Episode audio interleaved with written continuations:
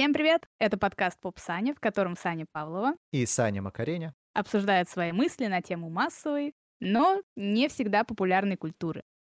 Сегодня мы обсудим такое явление, как guilty pleasure.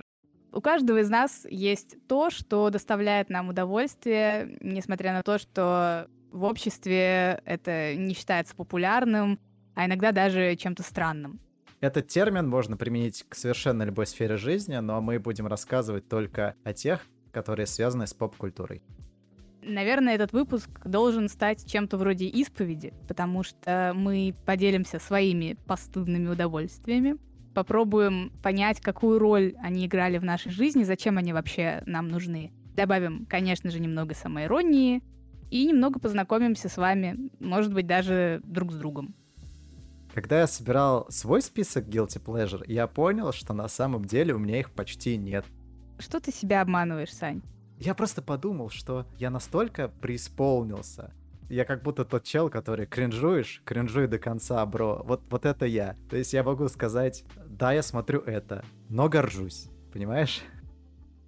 Понимаю, потому что у меня тоже в моих поинтах будут мысли о том, что я не то чтобы прям очень сильно стыжусь большинства того, о чем я буду разговаривать.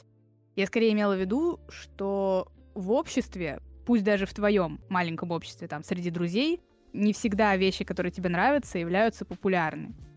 Тебе, может быть, все равно на это, тем более, что нам с тобой не 15 лет, и мы уже спокойнее относимся к себе, но скорее я имела в виду что-то в таком духе. Да, поэтому я исходил из того, что для кого-то это может показаться вот нечто постыдным, но в, мне в целом норм. Небольшой неожиданный поворот. Я буду отчаянно защищать все свои проекты из списка Guilty Pleasure и попытаюсь э, доказать и показать вам, что это достойно вашего внимания. Но я расположил их в порядке возрастания как бы вины, скажем так.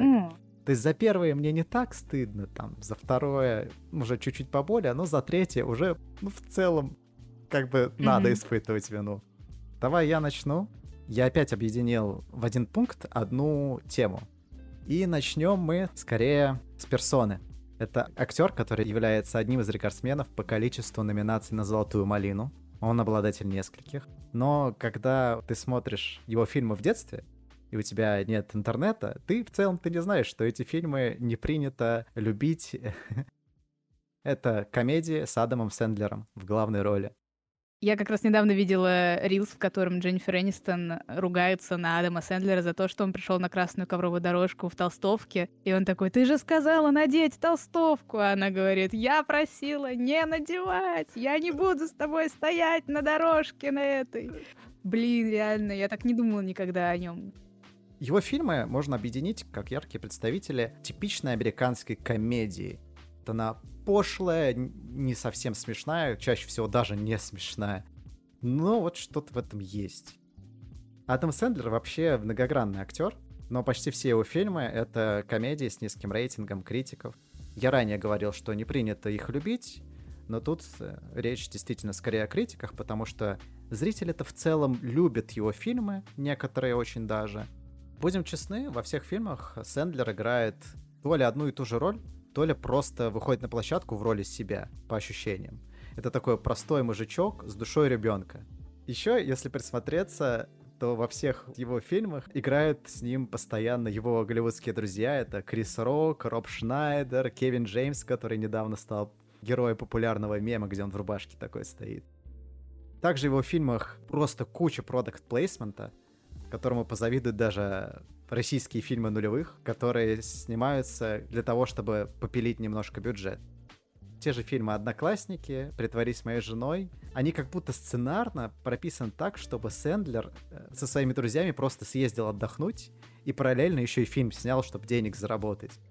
Если ты вспомнишь его фильмы, они там куда-то едут отдыхать, на курортах. Да. Что касается юмора, ну, честно, ну, чаще всего не смешно. То есть ты смотришь фильмы, но не смеешься с них? Нет, я понимаю, что не смешно, но могу хихикнуть по-глупому, вот как дурачок. То есть ты смеешься не с шутки, которая прописана в сценарии, а, возможно, ты смеешься с того факта, насколько это глупо и странно. Да, угу. да. Сложно сказать, там, низкопробный это юмор или нет. Его фильмы, они не отвратные, но они просто, ну, просто никакие. Стоит признать, что помимо действительно несмешных и каких-то дурацких комедий, у него есть и хорошие фильмы комедийные. Мой фаворит — это «Не шутите с Зоханом». Почему я внес фильмы с Адамом Сэндлером в Guilty Pleasure? Потому что его комедии почти всегда разносят критики. И вот общественное мнение, оно как бы немножко давит на нас. Вот ты смотришь, тебе нравится, а потом прочитал, а оказывается во всем мире не нравится. И рейтинг фильмов на кинопоиске в районе 6, а на MDB, кстати, всегда поменьше. На Западе почему-то меньше его любят. Я подумал, а почему именно в России комедии с Сэндлером любят больше? И понял, что, скорее всего, просто смотрели в детстве эти комедии и не запаривались о каком-то мнении со стороны и вообще общественном мнении.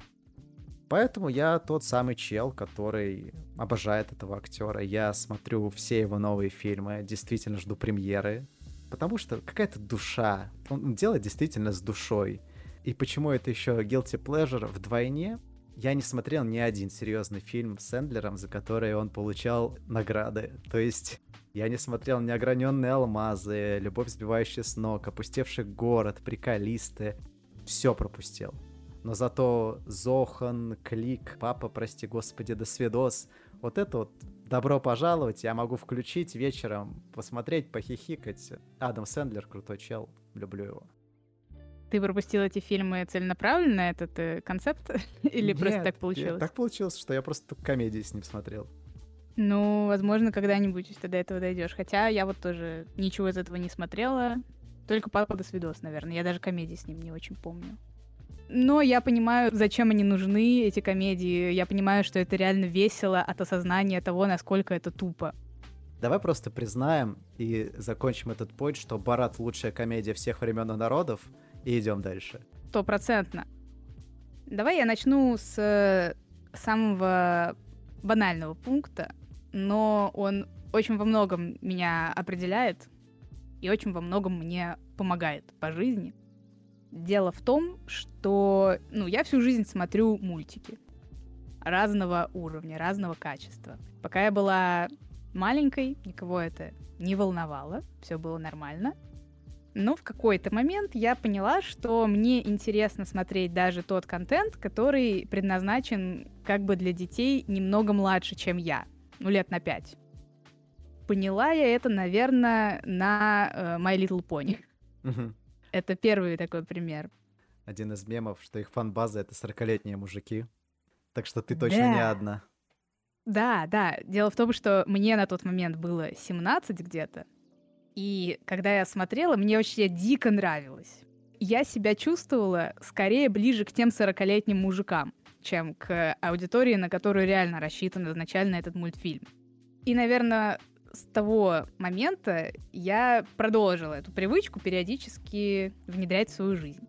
Например, в 20 лет я смотрела «Стар против сил зла», посмотрела от начала до конца, потому что, ну, я не знаю, мне кажется, я просто очень сильно попадаюсь в ловушку лора, в ловушку каких-то клиффхенгеров, то есть, о, там что-то через два сезона будет такой поворот, и я сижу и жду, какой же там поворот.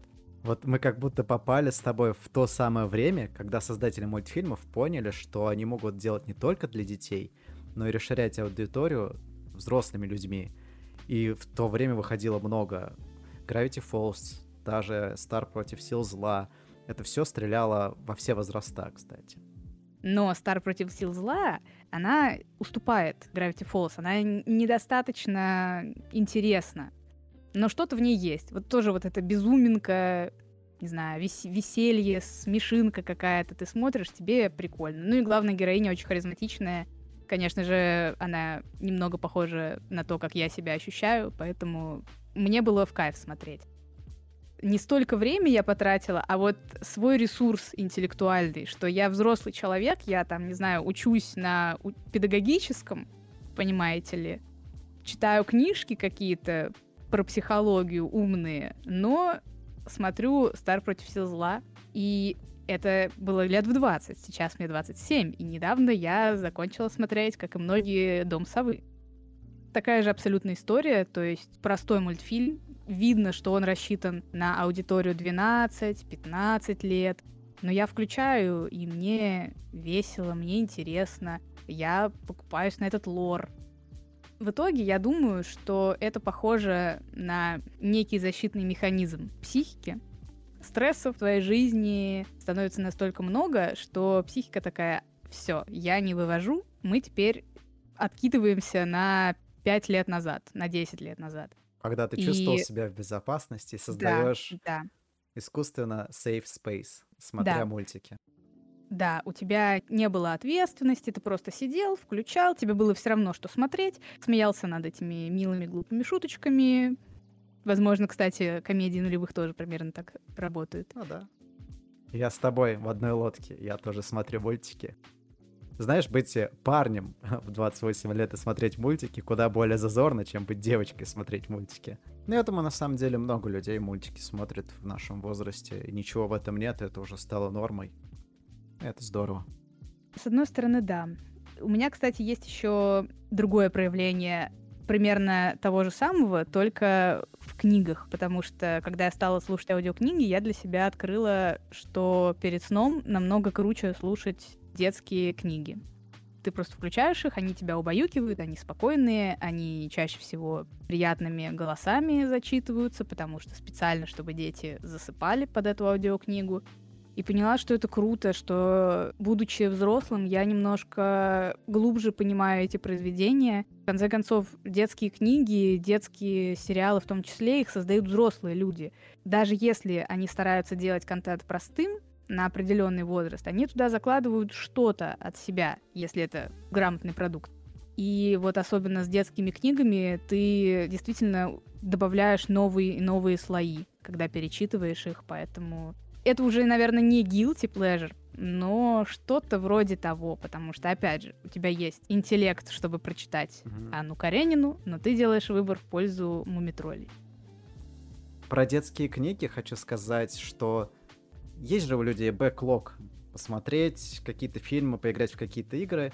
И вот есть бэклог по литературе, и у меня в бэклоге лежит Незнайка, потому Ты что... Ты его не читал? Я его читал в детстве. А теперь представь перечитать его сейчас в современной России. Да, да, кстати, то же самое у меня с Чаполина. Ну да, что у тебя появляется больше слоев. Да, да когда ты уже с более глубоким жизненным опытом подходишь к этому, да, действительно интереснее. Ну, я бы не причислял это прям к такому гилти. Ну, оно все спорно. Все, что я буду перечислять, оно, оно все не настолько гилти, чтобы ты сказал, фу, Саня, ну, ты чего? Да. Это же тоже субъективно, как комедии. Кому-то смешные, кому-то нет. Вот угу. кому-то стыдно, а кому-то нет. иногда мне бывает стыдно. Окей, Ладно, ты сказал, у тебя там по нарастающей, то есть сейчас да. ты повысишь градус стыда в этом выпуске. Немножко, да. Но за, за этот пункт я все еще горжусь. Это пункт опять, в котором я объединил несколько произведений, в данном случае два. За один я точно горжусь, за второй уже не очень. Там в пункте градус тоже повышается. Так. Но мы поговорим с вами о плохих экранизациях видеоигр. Ну, ты конкретные две какие-то да, имеешь в виду, не да. в целом все. Да. А угадать можно? Попробуй, давай.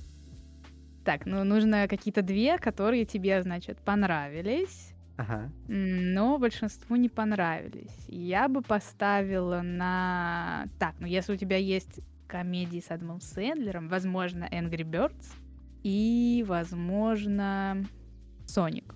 Вообще не угадала, потому что Сейчас я буду говорить относительно свежем фильме. И это был один из лучших киноопытов похода в кино за всю мою жизнь. И для меня это фильм 21 года по эмоциям абсолютно точно. Я большой фанат вселенной Resident Evil.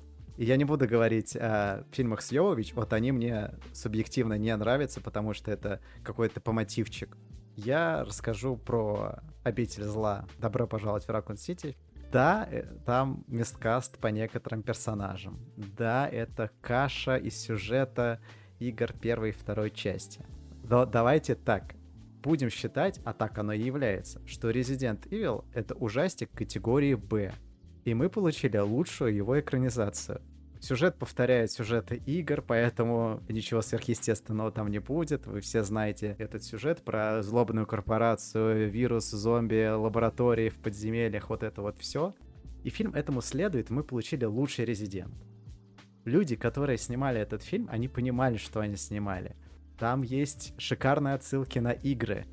Когда мы сидели в кинотеатре в зале, и у нас с товарищами было некое бинго по резиденту, потому что загадки резидента в игре — это уже некий мем, когда тебе надо по полицейскому участку ходить, вставлять какие-то изумруды в статуи, что как бы, ну, глупо, согласись. Когда персонажи идут по особняку, и мне товарищ говорит, вот если сейчас не будет какой-нибудь дурацкой загадки с пианино, минус балл. И буквально через 30 секунд Вескер садится, начинает играть лунную сонату на пианино, хотя они в напряженной ситуации. И вот он сыграл эту мелодию, и открывается потайная дверь. И в конце должны обязательно финального босса завалить из гранатомета. И мы сидим и понимаем, что сейчас уже финал фильма. И мы такие, сейчас должны достать базуку. И когда Леон достает базуку, мы такие, е прям в восторге. Люди, которые не играли и не понимают за Резидент, для них это очень плохой фильм. Он плохо снят, плохой сюжет, ничего страшного в нем нет, хотя они шли на ужастик это экранизация ужастика категории Б из 90-х. Вот какая бы она могла быть. И это прекрасно. Там есть покадровые сцены из игр. Для фанатов это просто подарок. Я испытывал абсолютно детский восторг, когда я посмотрел этот фильм, но мои товарищи этого вообще не разделили, и никому фильм не понравился. Я вышел с горящими глазами из зала, говорю, ну, пацаны, это, это киноопыт года. Они на меня смотрели как на дурачка зачем ты нас сюда привел? Я такой, ну, ладно, посоветую другим ребятам, которые играли. Другие ребята, они тоже сходили. И я потом такой, ну как, расскажите, круто же было.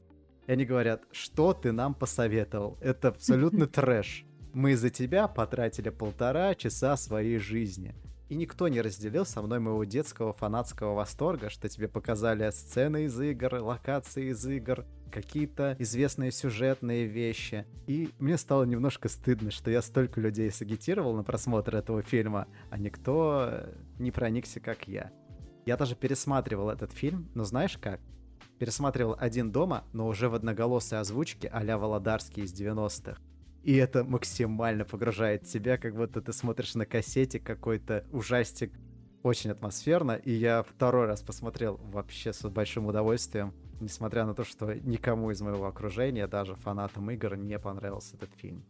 Просто настройтесь на несерьезную волну, возьмите корешей, устройте вечерком просмотр и просто похихикайте. Если вы вот играли, ну, ребят, это весело. Это же... Резидент это несерьезно. И отнеситесь к этому фильму действительно несерьезно. И я надеюсь, что я не один такой, который ждет продолжения этого фильма. Он прекрасен. Ну, мне кажется, что если он тебе зашел, значит, ты и есть целевая аудитория, для которой снимался этот фильм. Круто. Что ты не зря провел полтора часа своей жизни. Просто стоит отнестись к этому фильму проще, как и, собственно, к сюжету самих игр. Расслабиться и получить удовольствие. А вторая экранизация какая? Если «Резидент» — это хороший «Резидент», но плохой фильм, то «Хитман» 2015 года и как фильм плохой, и как экранизация просто отстой. Но почему-то я люблю этот фильм. В основе сюжета лежит сюжет игр, но так, знаешь, в общих чертах. У нас есть некий генетически выведенный киллер, и он преследует какие-то свои цели, работает на секретное агентство. И по сюжету есть некая девушка, она дочка ученого, который вывел, собственно, этого идеального убийцу, и Hitman за ней охотится. И в этом фильме лысый наемник, он слишком громкий для тихого убийцы. Если в играх ты по стелсу проходишь уровень, переодеваешься, используешь леску и практически не стреляешь, то фильм начинается со сцены, где Hitman удаленно взрывает огромное количество машин, чтобы добраться до цели. Его противники всегда глупые неписи, которые бегают вокруг Хитмана, а сам 47-й без проблем просто раздает хедшоты направо и налево. Как экранизация, я сказал, что это по мотивчик, в игре главный герой абсолютно лысый, потому что он генетически выведен, и у него нет волос. В фильме он даже не лысый, понимаешь? Он, он коротко стриженный, у него видна щетина на голове, хотя по сюжету он тоже генетически выведенный. Генетическая щетина. Да-да-да. Он просто не похож на того чувака из игр. Почему мне нравится этот фильм? На самом деле у фильма довольно-таки интересный концепт. Это опять-таки фильм, хоть относительно недавний, но он выглядит как будто его в 90-х сняли, что уже тоже неплохо для ностальгирующих людей. И фишка в том, что нам показывают, как героиня фильма скрывается от 47-го. Ее защищают некий секретный агент. И первую половину фильма это вот действительно кошки-мышки. В игре у нас Hitman главный герой, а тут нам показывают, что это девушка. И Hitman у нас где-то есть на фоне, он преследует их как бы. Он пытается их догнать, всегда по пятам, и есть небольшое чувство опасности. Но в середине происходит такой plot twist, и оказывается, что на самом деле вот это агентство плохое, а Hitman на самом деле хочет ее защитить и найти ее отца. Это как будто Терминатор первый и второй, если ты помнишь, что вот в первом Терминаторе mm-hmm. Шварценеггер был злой, а во второй он под видом опять Шварценеггера прилетает и уже помогает Саре Коннор, то вот тут так, такой же концепт первую половину фильма у тебя Хитман злой, а потом оказывается, что он на самом деле хороший, а вот эти ребята плохие. И вот если бы создатели докрутили вот этот концепт и не превращали бы фильм в глупый боевичок с плохо поставленными перестрелками, а вот нагнетали бы атмосферу триллера и опасности, то это было бы мега круто. Мое guilty pleasure здесь в том, что мне нравится не тот фильм, который я посмотрел, а тот фильм, который я дорисовал себе в голове я докрутил концепцию этого фильма до максимума и как будто бы снял лучшую экранизацию Хитмана у себя в голове. Люди помнят этот фильм как плохой, а я почему-то его запомнил как отличную экранизацию Хитмана, хотя это не так. Я заменил себе воспоминания об этом фильме какими-то своими и кайфую с этого. Но забавно, что, в принципе, в поп-культуре за последние годы накопилась просто куча, ну ладно, много экранизаций видеоигр, и о многих из них ведутся споры. И если бы ты назвал любую другую экранизацию, Angry Birds, там, я не знаю, Соника, я бы все поняла и такая, да, понял, прикольно. А так я не понимаю, ты мне называешь фильмы, которые, о существовании которых я либо не знала, либо, либо мне, мне и всем, кто меня окружает, было все равно. Поэтому немного, немного ты меня поставил в тупик, но и удивил. Принято считать, что очень мало хороших экранизаций видеоигр, вот прям единицы. И чаще всего то, что снимают такие себе экранизации, такие себе фильмы. Вот твоя какая любимая экранизация? Детектив Пикачу. А я не знаю, это хорошая экранизация? А, я тоже не знаю. Да мне все равно. Я всходила и кайфанула.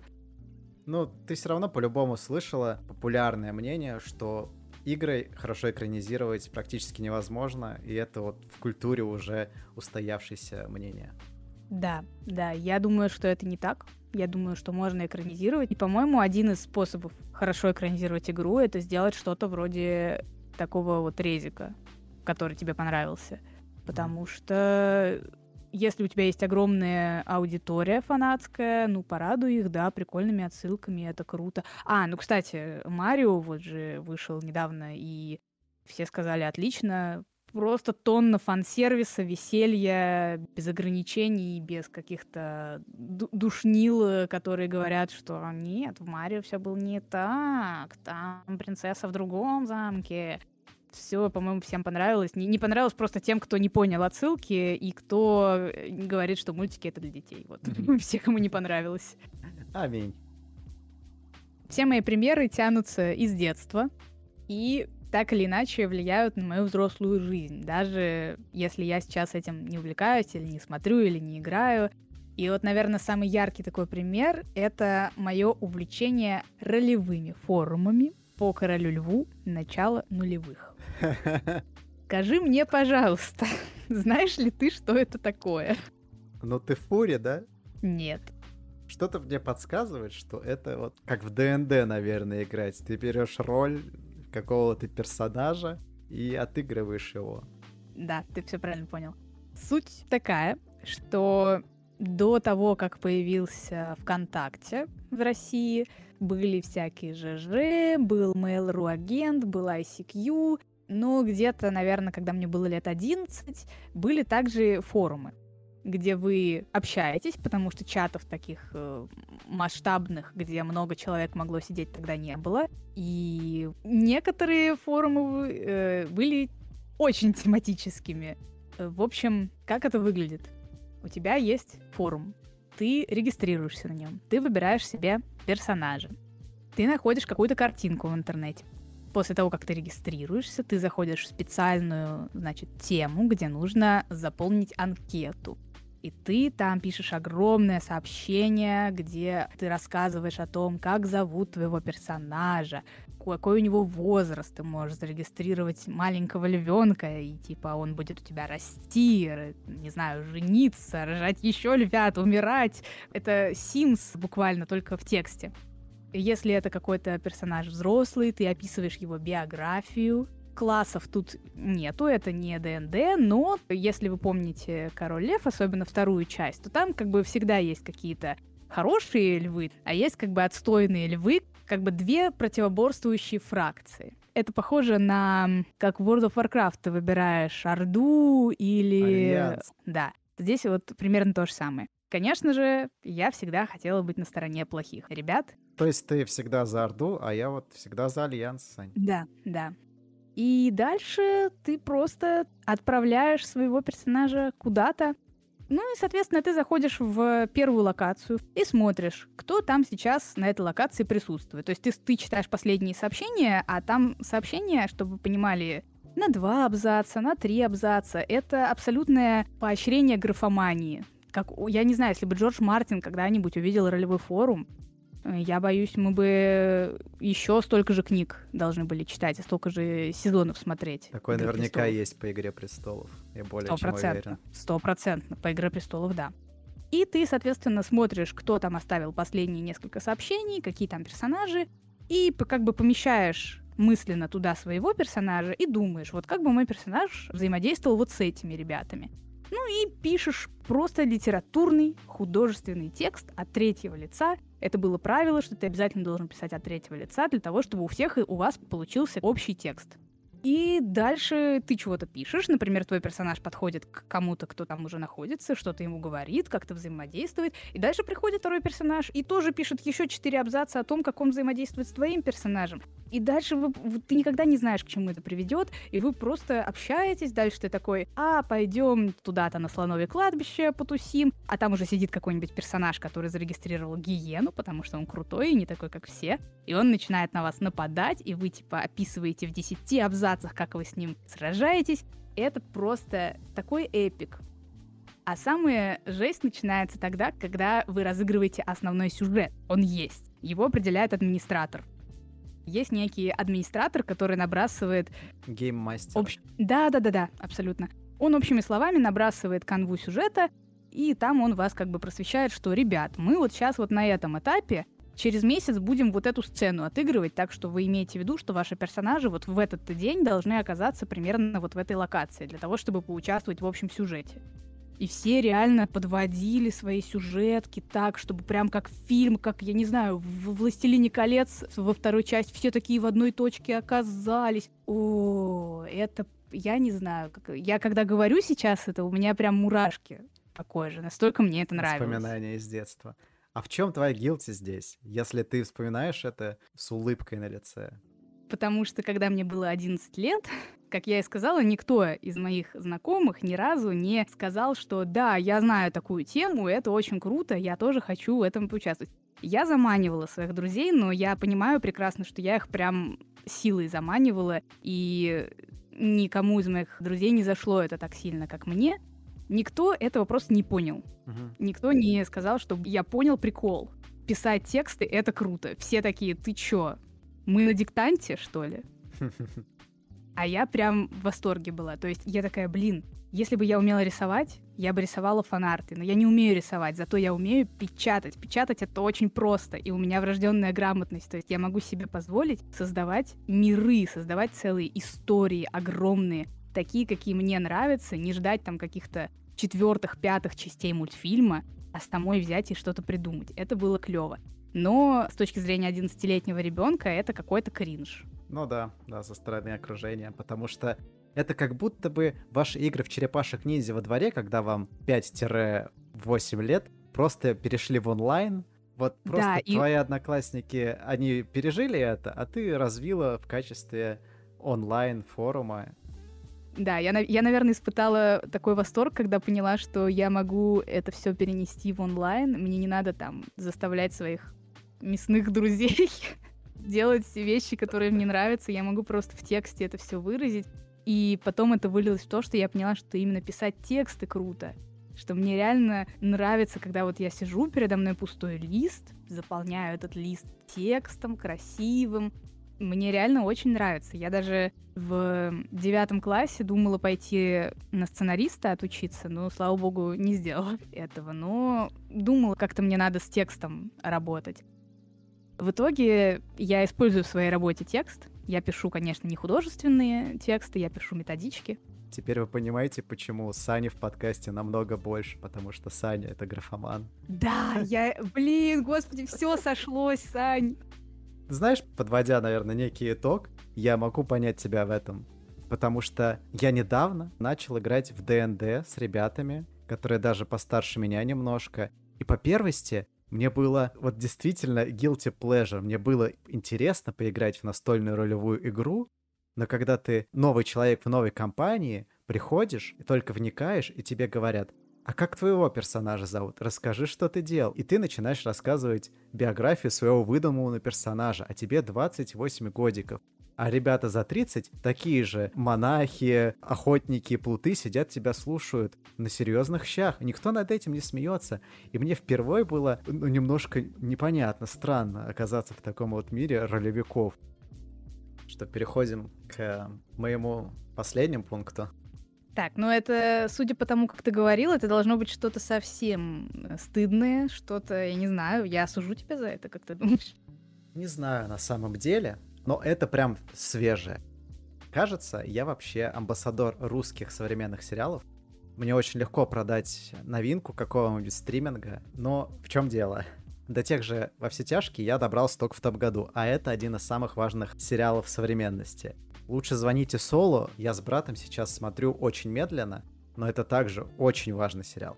Ну вот сериал, о котором я буду говорить, я приглотил буквально за пару дней. И это «Новые папины дочки». Воу. Ну, так, ладно. Ладно, продолжай, продолжай. Обозначим, что я не фанат оригинала. Я так же, как и все, смотрел и видел. Я не ностальгирую. Это важный момент. Это необычно.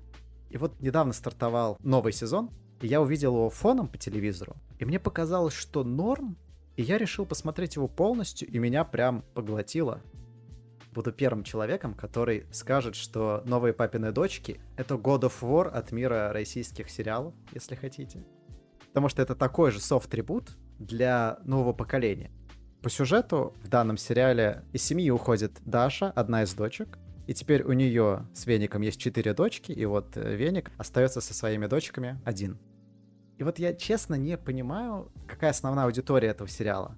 Возможно, для таких же миллениалов, как мы, для которых папины дочки, те старые, это важная часть детства, и сериал будет выезжать на фан-сервисе. Но во времена, когда фанаты чего угодно очень чувствительны, сложно создать что-то новое, чтобы фанаты критично к этому не отнеслись. Они всегда будут говорить, вот оригинал, он не превзойден.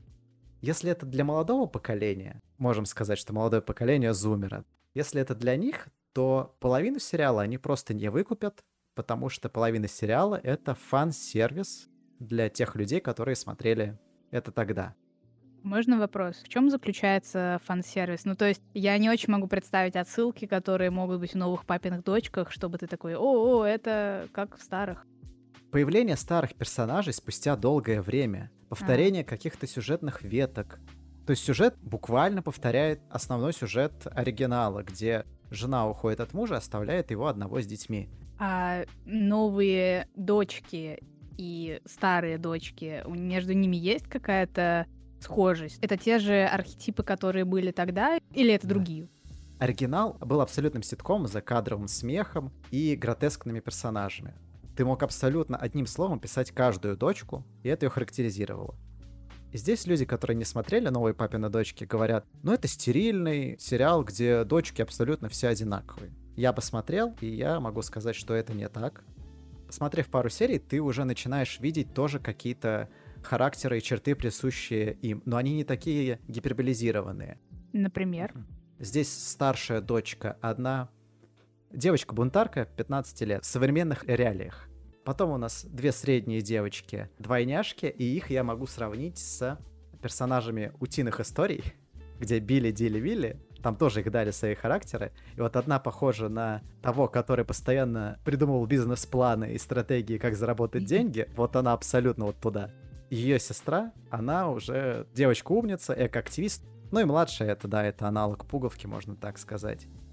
Они хоть немножко похожи, но отличаются. Это уже действительно для нового поколения, с какими-то своими характерами. Они прописаны, да.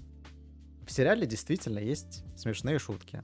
Они не очень остроумные, может быть, но я действительно смеялся с пару шуток. Э, мне понравилась шутка, где Веник привел младшую на карате, разговаривает с тренером о перспективах, и тренер говорит, ну вот у нас ребята на международные соревнования ездят, и Веник говорит, смотри, вот в Беларусь можешь съездить. Ну, то есть такие вот есть вещи забавные, действительно. По сюжету это повторение старых сюжетов, но уже в новых реалиях. 2К23, How Do You Do Fellow Kids, Cringe, TikTok, Simple Dimple, ну, как там молодежь говорит. Но... Я подумала, что когда выходили оригинальные «Папины дочь», было очень легко наделить их какими-то архетипами. Возможно, потому что, опять же, это были еще те же нулевые, когда было много субкультур. Угу. А сейчас уже нету этого. Сейчас уже все смешалось. И если ты создашь персонажа, который будет только эко-активисткой, ну, это скорее негативно будет восприниматься, мне кажется. Это будет э, как будто ты хочешь его так выстебать, как-то в плохом свете представить. А если ты хочешь создать действительно персонажа интересного, то он должен быть шире, чем просто эко-активистка, просто там бунтарка. Я бы не сказал, что они вот только этим отличаются. Но это да, это важные черты их характеров. Касательно сюжетов еще, за что можно ругать этот сериал, это за то, что тут используется такой надоевший троп, что кто-то что-то сказал или что-то сделал, а другой персонаж это не так понял, и проблема всей серии крутится вокруг этого. Ты знаешь, о, о чем да. я говорю. Это так раздражает. Вот половина серии на этом построена. У тебя могут быть смешные шутки действительно в серии, но вот немножечко кринжа, конечно, есть. Я встречал критические рецензии, он учит плохому, потому что э, девочки довольно-таки странно ведут себя с отцом, который пытается воспитывать их и не закладывает сериал никаких хороших мыслей в современную молодежь. Но при этом же сегодня я обнаружил, что сериал находится на 181 месте в топ-251 сайта среди лучших сериалов вообще. И имеет рейтинг в 8 баллов, даже выше. То есть кто-то оценил? Да, то есть вокруг этого сериала полно негатива, но также и, видимо, те, кто дал шанс этому сериалу, все-таки оценили. Я, кстати, тоже видела пару рецензий. Они не были плохими, они были скорее нейтральными. То есть, если прикольно, то почему и нет? Этот сериал изначально не претендует на какую-то шедевральность, на уровень во все тяжкие или лучше звоните Соулу. Но как телевизионный продукт, я думаю, что российское телевидение получало много, намного более худших примеров. Почему это в моем списке на первом месте по Guilty Pleasure? Потому что, ну, я действительно на серьезных щах посмотрел серию за серией, и правда жду продолжения, потому что мне интересно, что там будет дальше, как сложится. И мне было смешно. Ну и стыдно из-за того, что давно принято ругать русские ситкомы и смотреть их только в трэш-обзорах на ютубе. Это уже целая прослойка ютуб-контента. Да. А я вот взял и посмотрел просто потому, что захотел. Ну, да, ну я тебя не осуждаю. Это Наверное, у каждого есть такой телевизионный контент, который ему заходит. О, я тогда быстренько вброшу, потому что у меня тоже такой контент есть, но я не писала его как отдельный пункт. У меня такой контент это пацанки uh-huh. по пятнице. Я их смотрю с огромным удовольствием. Я просто по три часа сижу в слезах. Ну, я испытываю какой-то катарсис от того, что я очищаюсь от каких-то негативных эмоций Плюс я очень за них за всех болею. Они мне все уже как родные. Я переживаю, кто там вот. хорошо себя ведет, да. кто плохо. Хотя, когда я, да, об этом рассказываю, то не все понимают прикол. Все такие, блин, они какие-то сумасшедшие, отбитые но я понимаю, что это сломанные люди, если и когда человек с настолько сложной судьбой берет себя в руки и пытается изменить свою жизнь, я испытываю такое уважение и такое вдохновение. То есть меня ни одна мотивационная история так не вдохновляет, как вот эти девочки. Вот мы с тобой и выросли до деда и бабки, которые смотрят телек, Самое, самое забавное, у тебя много пунктов с ностальгией, но сериал, который как бы предназначен для того, чтобы ты испытывал ностальгию, ты ностальгию по нему не испытываешь. Ты yeah. наоборот, как, uh-huh. как новый зритель. Прикольно. Последний поинт, последний гилти. На самом деле гилти. Все предыдущие вещи, они либо как-то на меня влияют, на мое развитие как человека, либо помогают мне в сложный период, или просто прикольно. А это, она как-то ни туда, ни сюда. Просто мое время отбирает, если честно, и все. И это игра Homescapes. Это же название твоей игры, где ты три в ряд, да, ставишь? Я видел, но я не знал, как это называется. Да.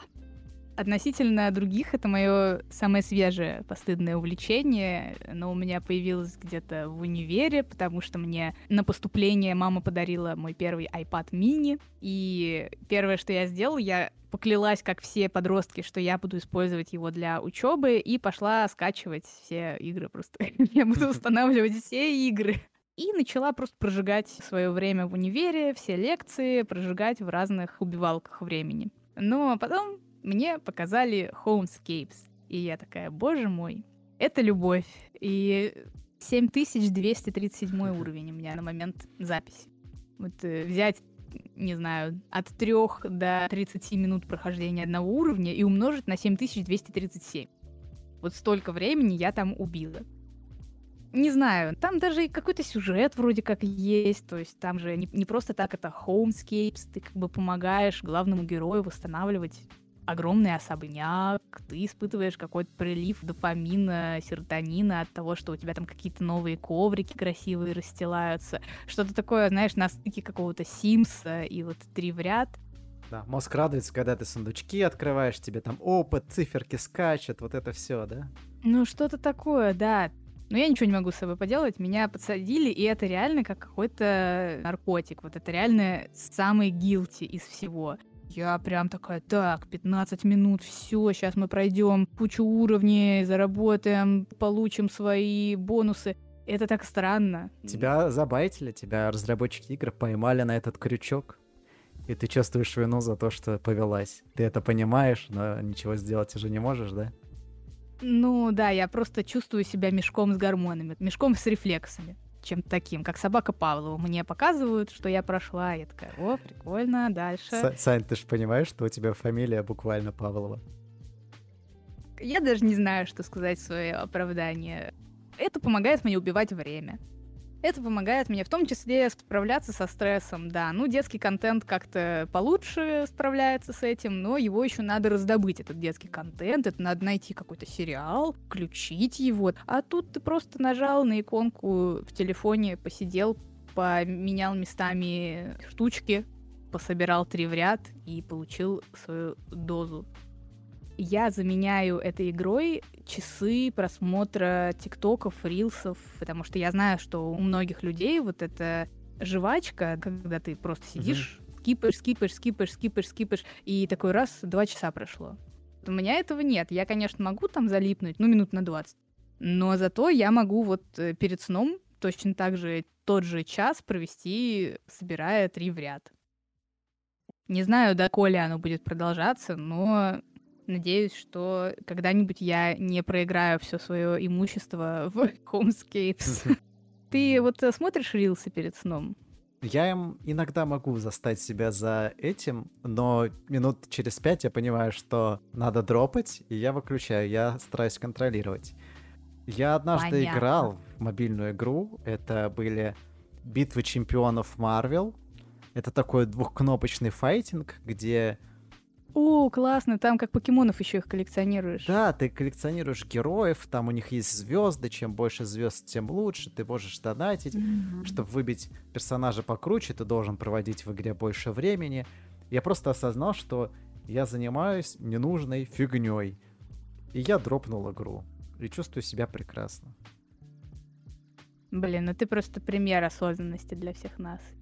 Ну, на самом деле, я иногда ее удаляю, какое-то время, там, год-два не играю, и потом скачиваю снова. Скачиваю в моменты, когда у меня много вот каких-то стрессовых моментов, когда мне вот хочется поубивать время, чтобы не думать. Я не хочу себя гнобить за это. Цель выпуска да. в том, чтобы попринимать друг друга и не, не осуждать. Но я делюсь, что такая штука есть. Надеюсь, когда-нибудь э, перерасту это. Это, наверное, большой вывод ко всему выпуску, что, по сути, guilty, оно как и плажер внутри тебя. Чем ты старше, чем ты осознаннее, тем легче тебе понять, что вот это guilty тебе кто-то просто пытается навязать, если тебе что-то нравится, да, делай ради бога, пока это, конечно же, не нарушает чужие границы и не приносит вред. Если тебе просто с чего-то весело, а другим не весело, ну, сори. Если вы смотрите мультики, вы точно знаете, что много людей вашего возраста тоже продолжает смотреть мультики. Как мы выяснили, кто-то в детстве тоже, наверное, сидел на форумах если кто-то знает человека, который в детстве сидел на форумах, просто, я не знаю, напишите, у нас есть сайт у нашего подкаста, напишите мне туда просто, я тоже сидел на ролевых форумах, и пишите, как это было. Я хочу хоть одного человека такого в реальной жизни найти. А я хочу найти человека, которому тоже понравился фильм «Обитель зла» 21 года ты в целом, э, все, что ты описал, очень похоже на тебя. Что-то про игры, что-то про игры. Ну вот «Папины дочки», да, было интересным инсайдом. Я не ожидала, что они тебе понравятся. И более того, я не ожидала, что это будет не ностальгично. В принципе, это ты. Прикольно. Я не открыла тебя прям как какого-то другую личность, но угу. было интересно. Но мы все-таки давно знакомы. Давай, наверное, как-то подытожим. Если вам нравится, вы действительно получаете от этого удовольствие, то почему нет? Если кто-то считает, что это что-то постыдное, то пусть и считает. Вы взрослые молодые люди. Вы получаете от этого удовольствие, это главное. А если вы получаете удовольствие от нашего подкаста, то, пожалуйста, подпишитесь на нас везде, где только можно. Мы уже придумали несколько интерактивов со слушателями, которые мы могли бы добавлять в выпуски. Но для этого нам очень надо расширять аудиторию, а для этого нам очень нужны подписки, особенно на Яндекс Музыке, где нам нужно набрать 100 сердечек. Пожалуйста, делитесь этим выпуском или другими выпусками нашего подкаста со своими друзьями, чтобы мы могли развивать наш молодой подкаст. А у микрофона были Саня Макареня и Саня Павлова. Спасибо, что были с нами. Слушайте нас на Apple Podcast, Яндекс Музыке, CastBox, Spotify и даже ВКонтакте. Также вы найдете в описании ссылку на наш сайт, с помощью которого можно дать нам обратную связь или предложить тему для выпуска. До встречи в новых выпусках. Пока-пока. thank you